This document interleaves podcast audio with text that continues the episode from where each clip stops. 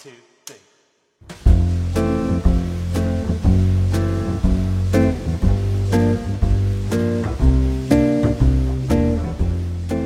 Hello，大家好，欢迎收听今天的暗房电台。本期节目是由暗房电台和造像艺术节共同策划出品的系列播客单元《绘声绘色》。今天这期节目是我们在嗯造像艺术节现场为大家录制的第二期，嗯，然后今天也是请到了一位特别的嘉宾，嗯，也是一位非常年轻的摄影师和创作人。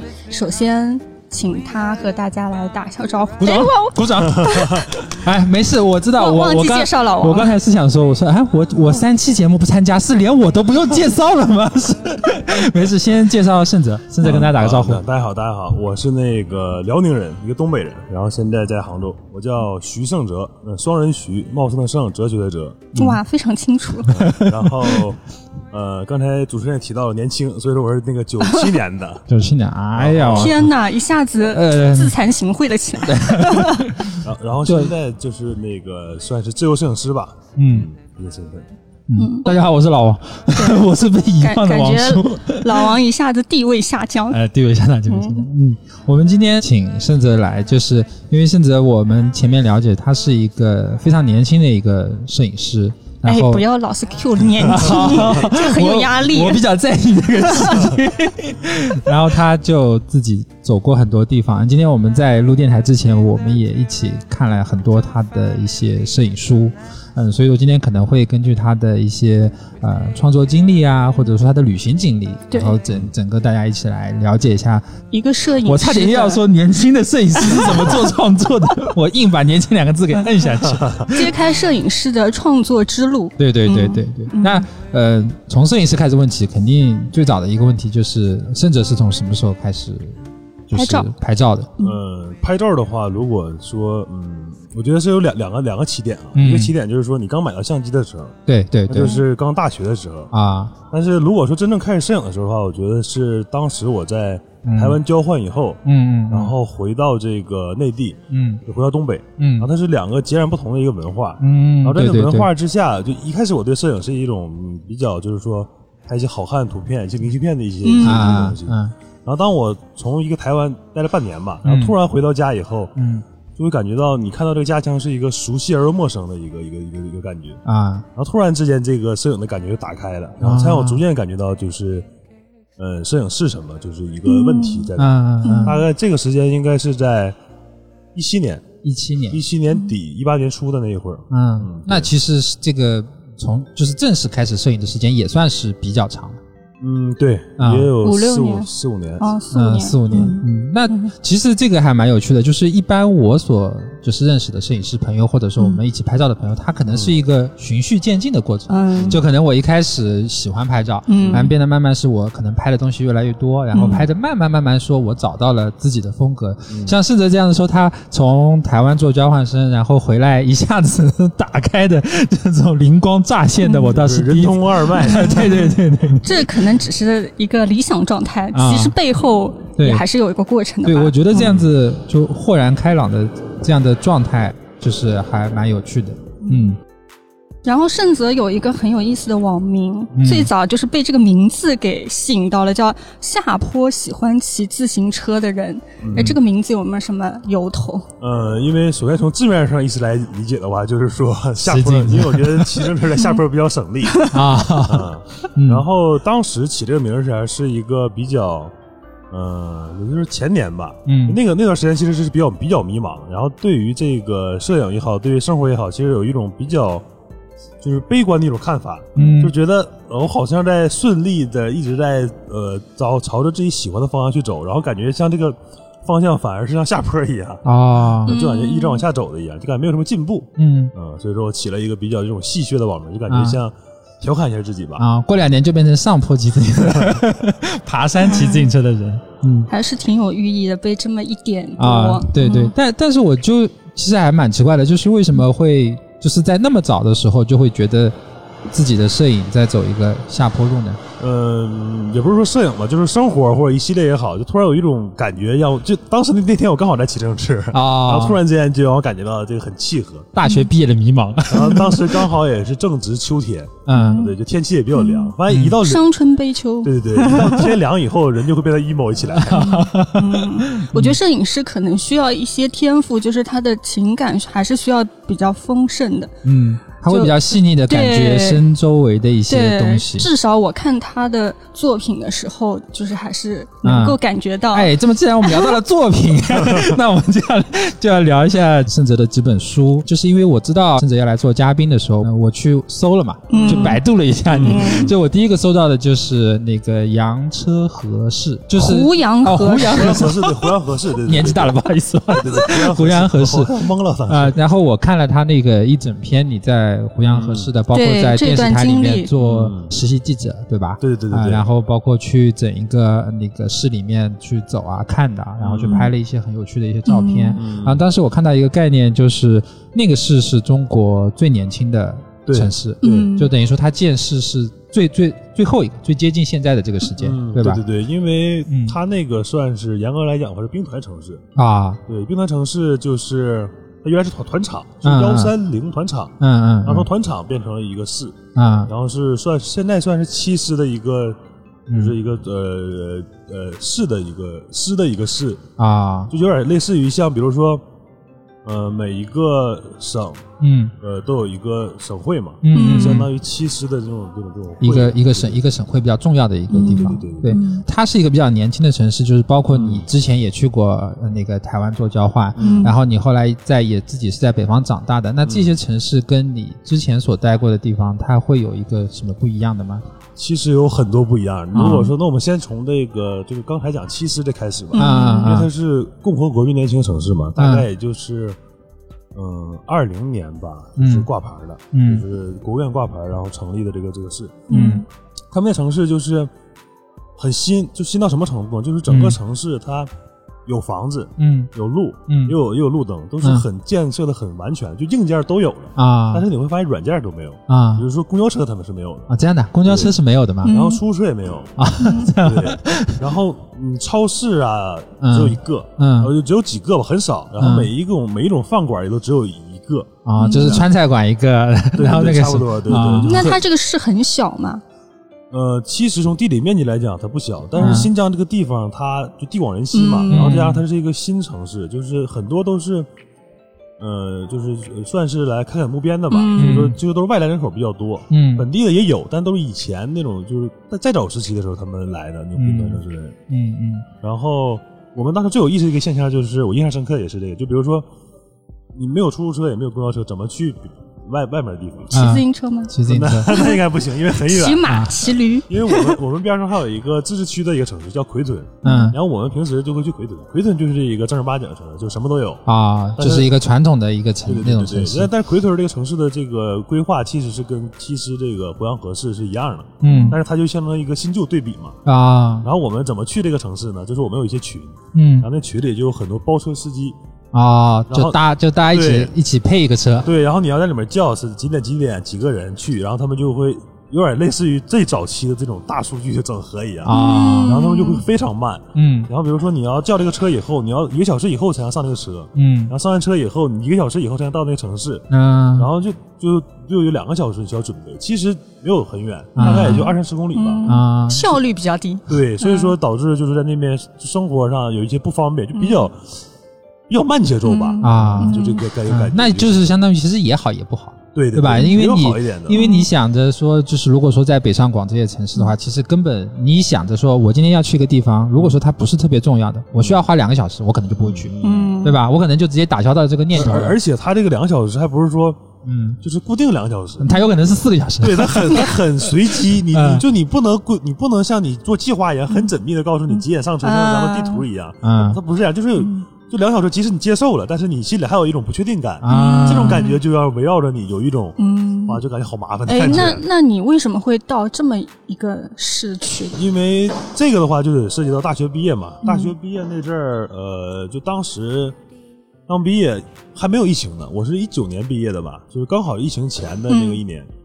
然后当时学校里有那个做了一个，就是算是新疆志愿者的一个一个讲座，嗯让我去听了，啊，然后我觉得还不错，因为里面他那个人宣讲的时候就读了一首艾青的诗，嗯就是我爱的这座城市，爱的深沉。其实实际上就是艾青当年也是来就是知青的，嗯，他是在那个第八师，啊，就是石河子，嗯对，所以说当时我也很激动。嗯我去完这个城市以后，当时你要到这个师以后，你要选城市的，嗯你要选团场的，嗯然后他们分了很多团场，什么幺三幺、幺三到幺三七，嗯还有一团什么的，就是都不同的地方。嗯但他们他们他们当时我听小道消息说，幺三零团马上要建市了，就是啊共和国最年轻的城市嘛。啊然后我突然一下被这个吸引到了，所以我选择了这个这个地方。啊，还被文艺青年害过去了，对，对，竟然是因为爱情的，一首诗，天哪！啊这个其实还蛮，就就是就是也是有这方面，但是的是的。重点原因还是在于当时毕业以后也比较迷茫，其嗯。实做别的感觉还不如去在外面世界看一看，嗯。嗯，再给自己一年的一个缓冲期，这样。对，嗯。就其实这个还是蛮难的，因为嗯。近几年因为一各种各样的原因吧，嗯。就是可能大学生出来就业其实是一个远比前几年就在还没有疫情这件事情的时候嗯。来的困难。因为那个时候可能机会更多，包括大城市可能更加好就业啊，或者怎么样。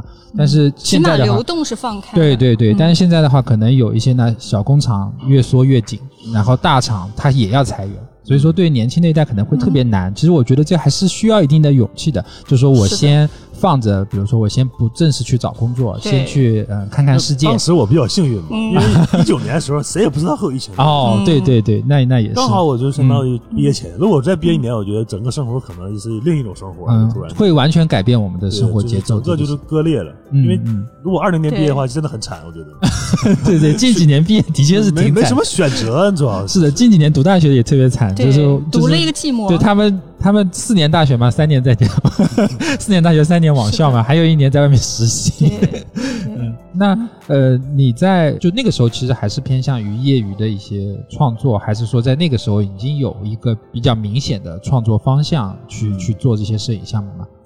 呃，那个时候的话，其实我还是以视觉为主，然后我的视觉是有一个方向的，比如说是一种抒情的。因为当时我为什么叫那本一本嗯。北关于北疆的那个嗯。呃书，其实在北在就我后来第一本那个集子叫《北方市一师长生长》，嗯实际上它是两个合集，就北疆的诗和东北以北的合集。啊。然后我把我把新疆拍的片子称之为北疆的诗，嗯。意思就是说，呃，这些图片我很难用一些平时的语言去描述它，嗯它像一个诗歌一样，它是发散的。嗯，当时我是以这种的一种一种心态去拍的，嗯嗯嗯，但是当时视觉也没有做的很统一，就心里是想想拍一些浪漫的呀，嗯然后孤寂的呀这些嗯嗯这些画面，嗯。嗯其实，其实我在我不知道小张有没有这种感觉啊，就是我刚开始，因为我还没有见过盛泽这个人之前，我去看他的照片，就是会有一种就是很粗犷，但是呢，你还是会在从某一些片子里面会有一些感情嗯，有那么一点流露出来的，就是他在他介于两者之间，嗯。就是他的风格可能是那种有些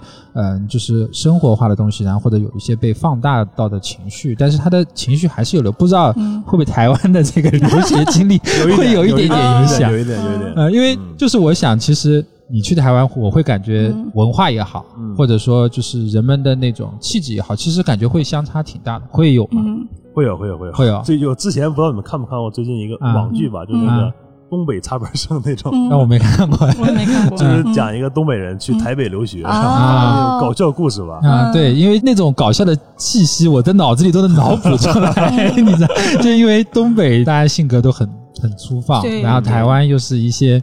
呃，不能说的太那个，就是反正台湾又是一些比较温柔的一些、一些那种感觉。嗯对在整一个北方只有一个书，那相对来说会在南方也有个对相当于像事情。是什么原因促使你从北方到了南方？对呃，这个其实有一些故事可以讲啊，因为因为首先吧，就是呃，就是我们我一点一点点来吧，啊，一就是说点点来，没事。呃，在南方这个这部这部创作的话，其实就是已经有一个心里有一个大概的一个路线了，嗯因为有北方这个经验嘛。嗯嗯然后在在新疆的时候一年嘛，嗯，然后也没见到什么朋友，其实因为在新疆地方没什么朋友，嗯主要是人少是吧？对，然后基本上就是都是周围的，就是一起来的那个内地来的一些朋友，嗯或者说同龄人也很少，其实嗯主要然后再加上那个地方本身就是嗯，青年人也不多，嗯在那个地方，嗯所以说就整个人状态其实也不是太好。嗯。然后我就想去一些热闹的地方，嗯，稍微呃热一点的地方，然后嗯。就就开始南方这这段旅途。南下。然后再加上当时又是疫情嘛，啊，本来我原计划是想把整个新疆拍完的，嗯。我打算拍完南、嗯。北疆再拍南疆，嗯。大概拍个一两个月这个样子。嗯嗯。然后当时疫情了之后，我是踩在了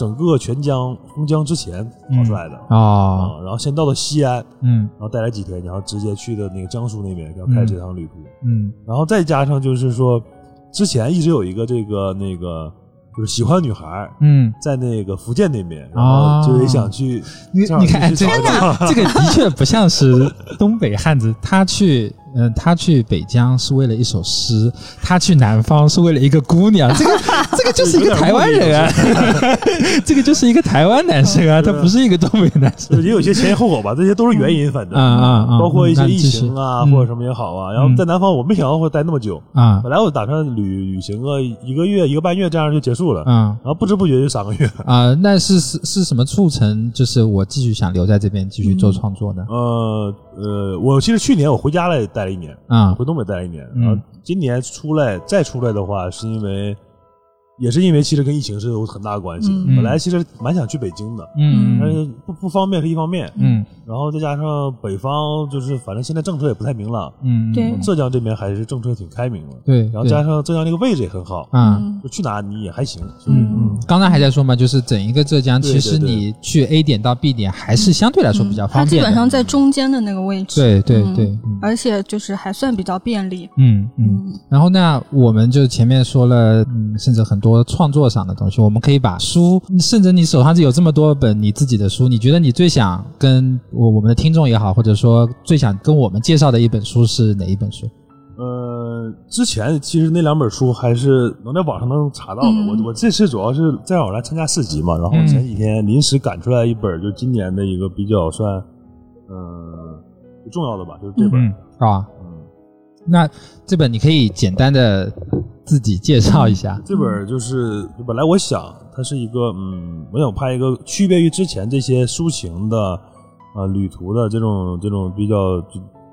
呃，有一些情感的，我想稍微的呃掺杂一些别的一些东西在里面，是一个嗯今年的一个新的尝试。嗯就整体风格跟跟前几本都不太一样，嗯它呈现了一个比较嗯数码化、比较数字、比较现代的一个、嗯一个一个照片。之前的照片其实都有一些胶片感，嗯在影像上来讲的话，嗯这张的话就很数码感这一块。嗯嗯对，就像它的那个封面上也是一样，就是我刚刚看到，就是它有一个有有点类似像节电脑屏幕这对。对，它左上角会有一个预览打开，就是你这个设置，就是其实就是为了呃，为了符合你自己的这个嗯这个想法，就是想要把它变得更加嗯网络。但是嗯。但是你有没有觉得，就是其实这两种的概念是有一定程度的互相冲突的？就是因为嗯。网网络上现在的图片，因为大家分享都很便利嘛，嗯。社交网站，那最简单的就是朋友圈，对吧？嗯。有些摄影师还有自己的个人网站。书的话，其实现在在做摄影书的摄影师其实没有那么多，嗯可能大多数都是一些他可能在自己的，比如小红书啊、嗯抖音啊这些，他会比较火，但是他基本上不会考虑到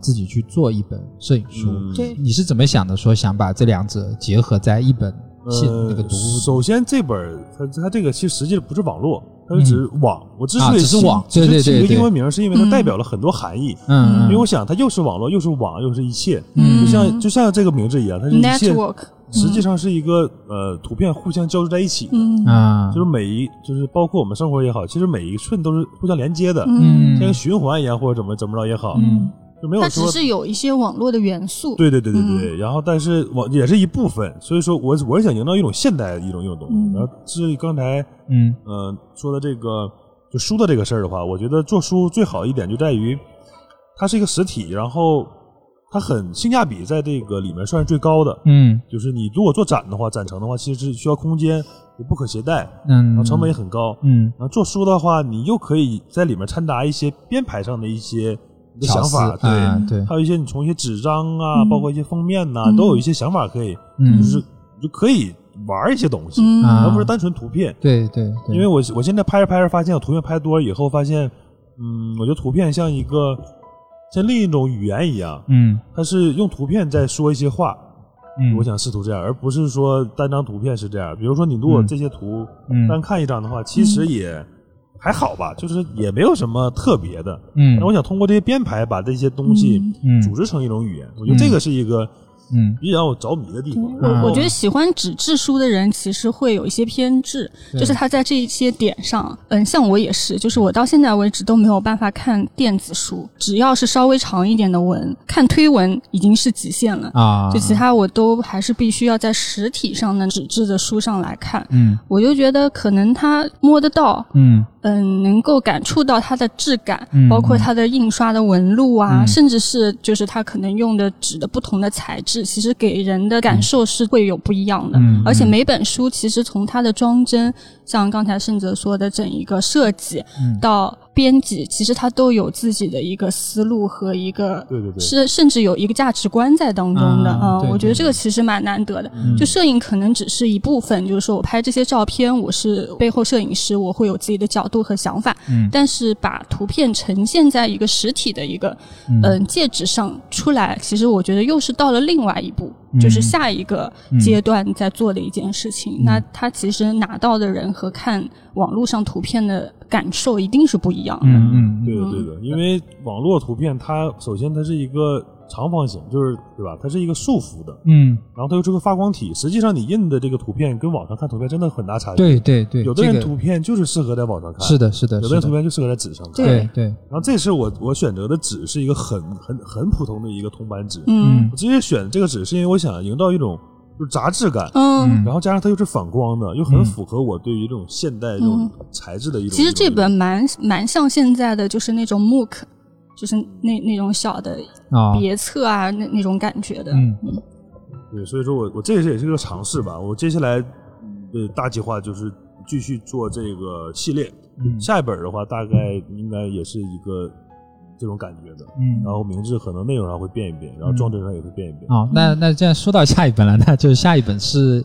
怎么一个创作方向？是已经有了吗？还是下面有一点点，嗯我想以曲线为名，嗯嗯，因为我觉得曲线它是一个就是一个现代化的一个标志，嗯。因为它代表工艺，嗯。然后和一些很多，比如包括我们这个麦克风，包括一些东西，它以前都是直角或者什么的嘛，嗯曲线代表很复杂，嗯然后这些美感啊或者什么也好，它都代表着一些很多东西嗯。延伸出来的，嗯然后就像网一样，这嗯。曲线也能延伸出很多。啊，然后我想稍微抽象一点，这样的话，就我有一个编排思路在里面，嗯。然后读者其实也有想法在里面，嗯。但是看这书就觉得很有意思，嗯。而不是就是说像一个文字一样，图片像文字一样，告诉你看到这张照片，啊，你就知道它就比较。直白，就是可能比较直白那我就觉得就没什么意思了，就有点啊嗯因为图片的媒介就丧失掉了，那不如看电影嘛？对对对。那更爽。对对，哎，那就是你自己有了比较有意向的一个出书的方向啊。嗯那你是摄影在做主导呢，还是说是出书的这个思路在做主导，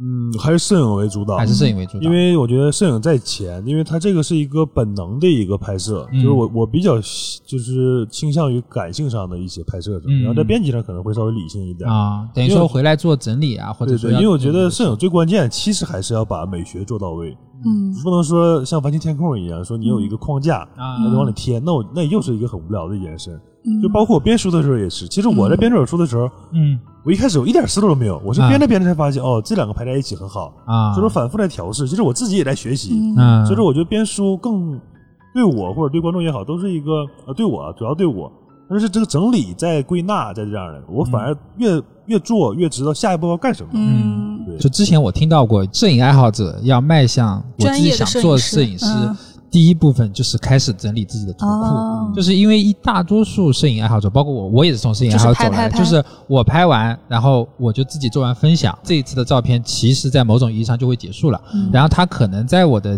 电脑盘里面，它可能就放一辈子，我都不会再去整理出来。嗯。但是，呃，你正式开始，比如说想往就是半专业形式的摄影师走，就是你需要有建立自己的一个图库，嗯。那你可能要去不停的重新找到之前这些照片，嗯。你可能要做再整理、再分类，你才能慢慢找到自己的一个呃风格也好，嗯。或者说自己的一个缺点也好，因为你自、肯定是一年一年拍的照片会比原来的要拍的好一点，你可能能找到，哎，说我原来这些照片，呃，我可能如果说有一个新的创作思路，我可能能嗯。拍成一个不一样的东西。有这样的反思，我觉得可能对摄影师自己会成长度来说会比较好一点。嗯嗯嗯但实际上，如果说进步的话，其实我也不知道算不算进步，因为啊这新的也算是一个另开一条路。嗯，包括我很多朋友其实也在反映这个事儿，就说嗯我，呃，就可能只关注我之前作品的朋友，可能嗯看到是那些作品嘛，然后看我新作品以后，他们可能有一些接受不了，其实是，嗯，为为什么接受不了就觉得变化比较大吧，然后啊他可能他不喜欢这种图片，他就接受不了啊？但是我还是觉得还是应该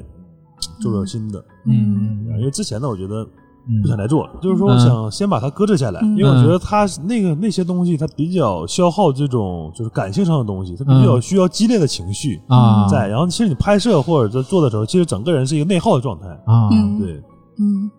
我我我我发觉盛泽其实就是在在创作上这个东西还是蛮就感情上还是蛮细腻的，就是有很多东西在对。灌注，想要去表达，或者说想要再通过我自己的照片去抒发一点东西。因为刚刚那个甚至说到这本书的时候，就是他说，呃，有些照片翻起来其实也没有什么特别的。这个其实我对，嗯、现在我们看照片，其实我有一个非常强烈的感觉，就是我们在网上去看一些照片，它的点赞率可能会非常非常的高，嗯。可能是啊各个平台都非常火，嗯。但它就像、嗯、那种很好看的女生，嗯。就是你一眼看出去她的确是非常非常美，嗯。然后非常非常好看，这张照片色调、构图、技法。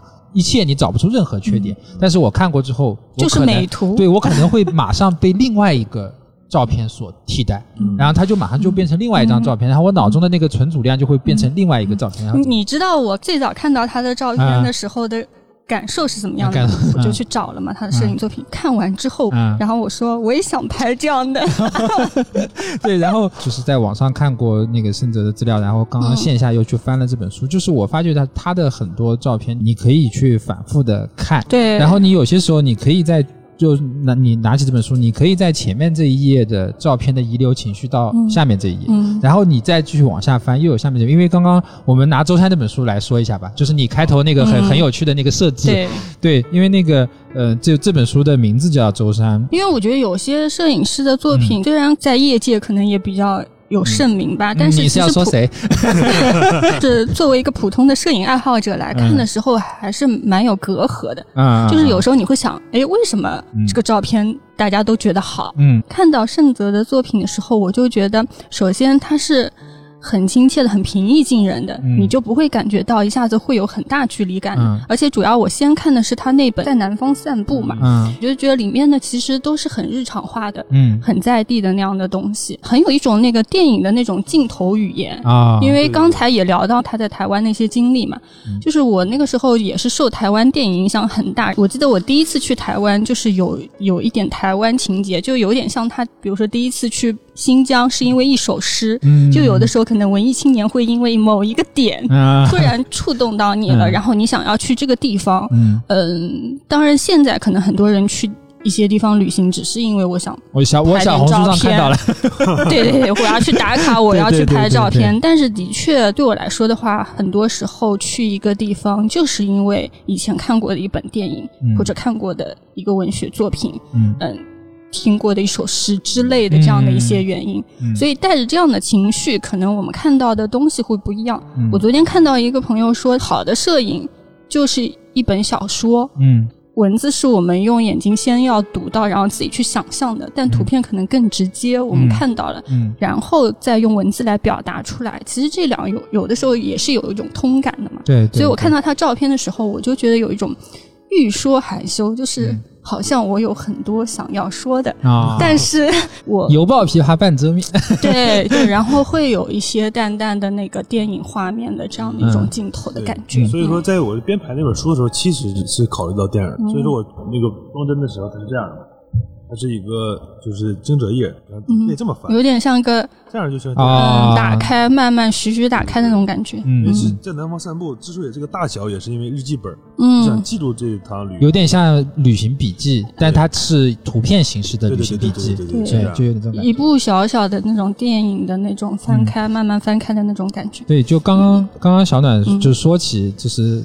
嗯盛哲的照片看起来感觉，我刚刚突然脑中闪过一个想法，呃，有些照片呢是这样的，你看到这张照片，你很想问他是怎么拍的。嗯、就是你的数据是什么，是用的什么镜头，然后你的那个后期的效果是什么？但是我看到盛泽的片子，我就很想到说这是一个什么样的一个场景，或者说你当嗯当初是以一个什么创作心态去做的？因为它可能跟技法没有什么特别大的关系。那我不我不想去研究这些技法，但是有很多像嗯、电影感的啊，或者说像构图，或者说你自己镜头语言，对自己的镜头语言，包括你自己想表达的东西，很多同样的一个东西，不同的摄影师拍出来的东西是不一样的对，所以说我们回到周三这本书上，因为刚刚我去拿起这本周三的书，因为老王对周山情有独钟，呃，其实也没有情有独钟，只。是一个读大学的地方。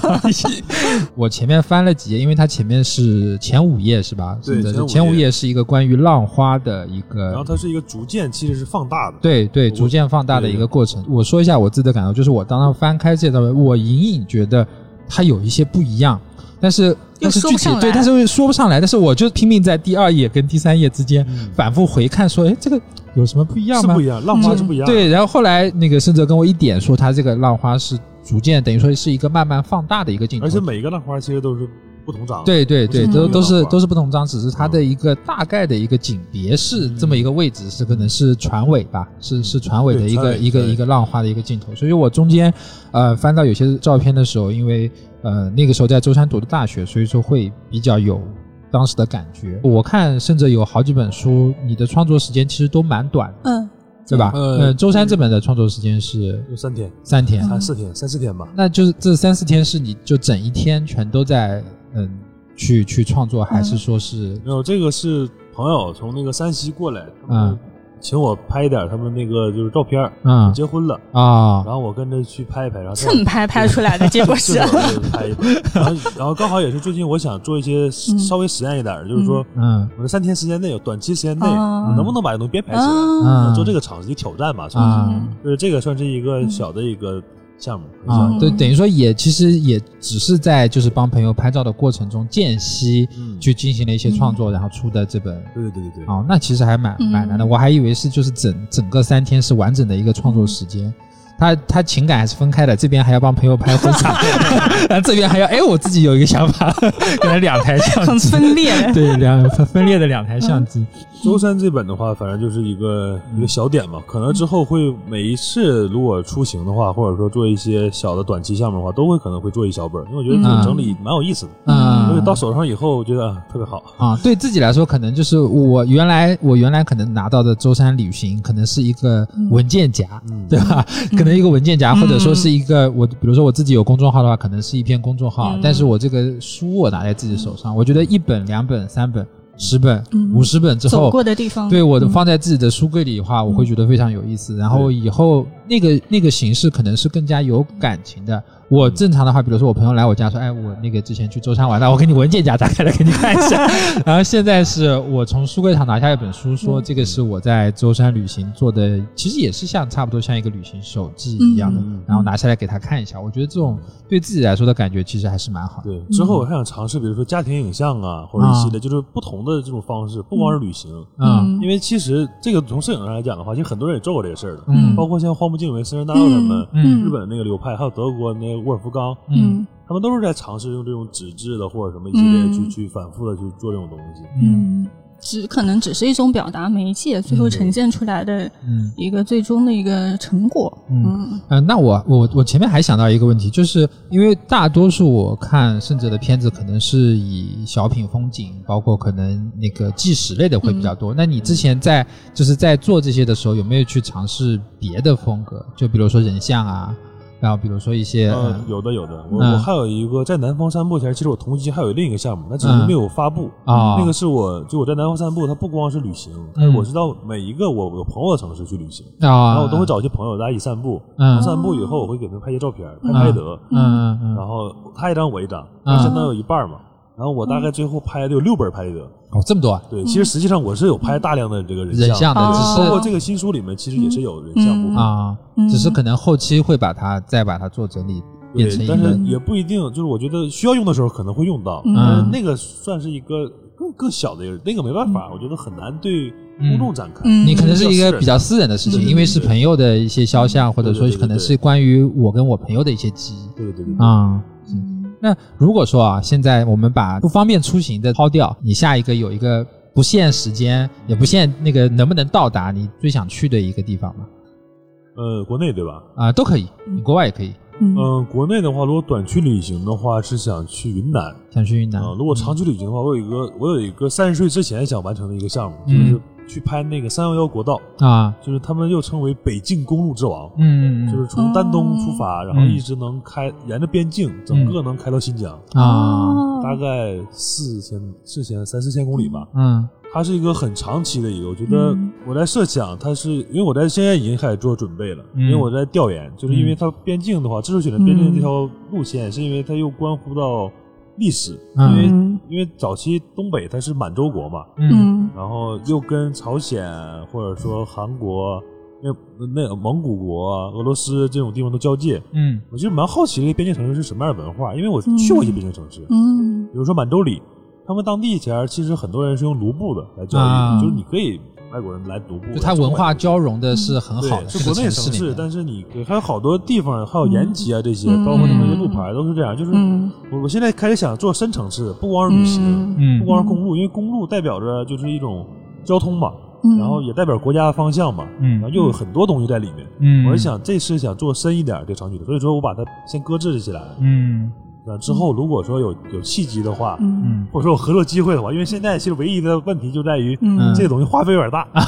对，对还是请那个拉一下赞助，造像艺术节，据我所知啊，之后是不是有一些青年摄影师的扶持计划？对对，其实这个跟那个文学奖的一样的嘛，嗯。会有一些作者的那个水手计划什么。嗯。其实这种就是这种项目是非常适合的，嗯。而且它最后出来之后会有一个成品，也会有一本摄影集啊、摄影书出来嘛。嗯。嗯这是最基本的。啊，如果说国外的有什么地方想去吗？国外假设都可以去的啊，了解了，这一这一趴捋过，嗯，国外没什么好，来国内去去去去比较，东东南亚吧，东南亚或者南美，我嗯比较想去南美。嗯就我想，我其实想去南半球看一看，嗯因为我之前在那个嗯抖音上看到一些就是博客，就是在南美的一些博客，嗯。都是热带风情或者一些水果、一些食物。啊，嗯。哦我觉得简直就是，嗯。简直就是就是童话的感觉，完全不一样的一个一个地方，啊，整个生态啊，这个对全都是太惊人了，那个地方。然后我我想补充一个，啊就是你想说盛泽书很多都是什么一个城市名、散步啊、嗯游荡啊之类的，你自己怎么理解的？或者说这是你的最长的一种状态吗？呃，这个是之前的一种状态，嗯所以说，呃，之前我可以讲讲为什么之前是这种状态啊？因为我觉得我之前的这种就是拍法，我觉得是我拍图像是图像遇到了我，而不是我遇到了图像，就是突然这个图像就到我眼前了。嗯我是属于是发现型的那种、嗯那种拍摄，而不是创创造型很少。嗯。就我不太会置景，嗯，就可能我会觉得这张照片很妙，它妙就妙在不是我我摆，不是你不是你创，而是而是就是这个东西就是这样，然后很自然而然的，然后我发现某个角度，或者说我别人没发现那个这个东西，嗯。然后记录下来了。嗯我说这个东西很有意思，嗯。所以说我觉得散步啊，或者这种形式，它是啊跟那个很契合的。然后现在的话，就是那是前几年创作方式，现在的话我是想要转变一下，然后有目的的，稍微有目的一些一些一些拍摄。嗯嗯，那你最近都是在杭州吗？对，最近在杭州了，在杭州快半年了吧。嗯嗯，在杭州会做一些制片工作，然后也会接一些拍摄。嗯那拍摄的话，大概都是比如说剧照，啊，然后还有就是一些报道。哦你自己有有准备在杭州，就是比如说立一个项目，就类似像舟山这样的拍摄吗，在杭州，嗯，在杭州，其实我一直在杭州在有在拍摄。嗯如果说契机合理、素材够的话，其实自然而然就出来了。哦那，现在没有一个明确的一个想法。嗯，你到了杭州这个地方，然后你的那个拍摄是会有比较目的性的吗？就比如说我想要去哪几条街道去看一看，还是说我今天出门就是走到哪算哪？呃，有稍微有一些目的性，我会看地图啊我看地地图，我看这个呃区域分布是什么样的街道，嗯是闹市区还是工业区还是荒野？嗯然后首先确定完这个以后，嗯然后我看我再拿那个 VR 地图来看一眼，大概就哦看一实。地就在网上看一下景。对对，随便我看一眼。就如果说有一些，比如说有有意思的场子，嗯附近你看是个集合那种，你就会嗯有些景观嘛，大概能联想到。嗯，然后在那块儿嗯去了以后再瞎转一转。嗯啊哎，我很好奇，就是作为一个北方人，你初到杭州的印象，包括你觉得跟你想象中的有什么不一样的地方吗？嗯美食荒漠，这是这是我所有北方来的朋友对杭州的理解其。实美食荒漠，我觉得还真还好，还好吧我是能接受杭州吃的的。哦，对，因为我我可能不挑食吧，我我的第二主主业打算做那个吃播算了。我妈从小说我吃饭香，然后然后至于城市的话，我觉得，嗯、就是感觉还是人挺多，然后发展挺快的，嗯。然后特别地方其实还主要在于西湖，就剩下的其他地方感觉也还行。嗯。因为大城市嘛，我觉得都大同小异。嗯。我更喜欢去的是一些县城啊这些地方。嗯啊，是的。小小巷子，其实其实杭州呃，再往前推没什么几年辨识度啊。是有的。嗯，就再往前对对对推几年，就是还是有一些就是老的那些巷子，然后很有味道的巷子。现在就其实它变成一种景观，就像那个大马奎巷，嗯就是大马弄呃呃，对对，大马弄，它门口有一个很现代的一个牌坊，嗯。告诉你说这条巷子是很古的，嗯。然后你走进去之后就是很古的，嗯。就是它会有一个，就是让你瞬间出镜的感觉。我们不是原生态的对对那种，而是好像虽然它这个地方的历史是很古的，但是它刻意的把它对。对，因为一般我喜欢的那种巷子，可能是我我正常在走，然后哎某一个拐角拐进去之后，然后会发现说这整一个巷子其实是一个蛮有味道的一个老街啊，或者是。就我不需要你来告诉我这是个很有历史的、很老的，而是说我走到了这里，要慢慢发现，哎，这边好像还蛮有一些古色古香的，或或者你的你的辨识。度做的小一点，嗯，就是比如说你在这条巷子的哪一个地方做一个告示，而不是 打在我脸上的那种，嗯。打在我脸上说这是一个什么什么古镇或者是一个巷子那种感觉，就会有这种假，对就会对觉得，其实也现在感觉也不是杭州，就是很多地方都会有他指导你去干嘛，拍照也好，嗯或者说你去吃饭也好，或者说你去逛什么那种，嗯，大家太喜欢就是伸手。嗯，就是我我什么东西我去一个地方，可能那你你像盛哲攻略。他他对盛哲去拍照，他可能是网上 VR 看一圈就好了。对，但是很多人他就希望有啊，别人告诉你说哪个点嗯。拍照特别好看，哪哪个地方吃饭什么好，而且你要点什么，嗯。他都全都告诉你，什么时候去，排不排队。我靠，我这模这板生活，模板生活。对啊，你你这个你全都告诉我，我去干嘛？我看看你的东西不就对了吗？嗯。就其实我还是不太喜欢这样子形式的。嗯，所以说我自己之前出去旅行也是，我只订酒店，我别的什么都不订，就是因为你酒店订了的话，你落脚点你就能知道了嘛，对吧？但是你去哪边其实是一个非常随机的一个性质的东西，我可能到那个地方。我今天可能想打卡了，我可能会去这个城市比较有名的地方，但是我今天不想打卡了，我只想出门。我有一个习惯，就是我每次旅行可能要给自己安排两到三天的时间，就是那那一天，我就我甚至连地图都不打开，我出门要一张酒店的卡，就是这个酒店地址在哪，然后我就直接出门了。我可能坐上一辆我不知道的公交车，哎，我在路边看到这个风景好，然后我直接下车，然后可能走走路啊，拍拍照啊。就我比较喜欢那种真正的散步，就是没有任何目的性的那种感觉。然后可能有时候拍照，然后有时候不拍照，嗯也有可能是这样。你你从不拍照，我感觉，偶尔偶尔偶尔，现在因为一直在就是跟小暖他们认识之后，一直就在做跟摄影有关的。虽然我不是拿相机的那个人，但是我看着相机已经有点 就是恐惧了，特别是那种大的专业的所以问题来了，如何保持对啊，影的 然后问题热情抛回或者给说新鲜感？嗯。嗯，首首先，第一个问题是你觉得你现在对拍摄会有一个就倦怠期吗？嗯，那倒没有，那倒没有，嗯，但嗯，是嗯，最近想换个小点器材，问一个老法师的问题，这楼主用的是什么相机 我我用的是那个 GFX 啊五零 S 那嗯个中画幅，啊？中画幅啊，那的确那个比较大，比较重，而且而且又不对焦又慢，很多都不方便。嗯嗯那你用那个相机拍这个照片，我觉得更加不容易，因为它那个本身重量很大，然后对焦整个系统都不如那种传统的相机单反来的快。嗯嗯，嗯回到刚刚那个，是怎么样让自己一直保持的，就是我有创作的热情，对然后我有一个想要去做的项目，还是说这个只是一个自然的一个状态，嗯还是说比较自然的一个状态。比较做自然的一个状态？因为我觉得就是可能，可能每一次都有拍摄的这种这种这种这种，因为可能可能我我的方拍摄方式决定了吧，嗯就嗯。就每次拍摄感觉就是你只要拍到一张，其实如果比较妙的，嗯。就就已经感觉很兴奋了，或者说。嗯，会打开一个口子，然后就后面的自自然而然就会因为可能我做到的，可能是因为我重复不怎么重复，啊，对，所以说就能保持这个热度。如果说一直重复的话，嗯。我不喜欢做重复的事儿，嗯。就包括走散步也一样。看出来了。我，我从来不走回头路。每本书都要不一样。嗯。这大大小小，我我几乎不走回头路，就是嗯即使要远我也不喜欢走回头路。嗯嗯嗯，那其实还蛮有趣的。嗯，那那个顺着你这次的啊，我们来硬广时间了，朋友们这次的展位，这次的展位嗯来介绍一下。C 零二 C 零二 C 零二进门就能看到。啊，嗯所以说你展位上能看到你所有的，就是今天跟我们聊的这些嗯。书，对吧？可以的，可以的。但是在售的话，可能只有两本，新的。两本，两本。只有两本。那本。新的那本书，对对对。嗯，然后还有一本是还有本周三那本。啊还有只有一周三这本。本可以卖。哦，那我看我这本新只有一本。买走，做的不多，主要是。啊嗯好的。那你都是自己嗯印刷这这些的，是吧？对，所以说成本很高。所以说嗯。这次其实来参加这个市集，其实也是主要是以交流为主。嗯，认识一些朋友，跟大家对对对，一起聊因为有一些我是想之后也是这样，就在杭州，我想做一个在地的一种嗯。学习小组嘛，嗯。就是说大家可能下次参加展的话，可能好几个人过来了，嗯。大家是以跟观众们交流，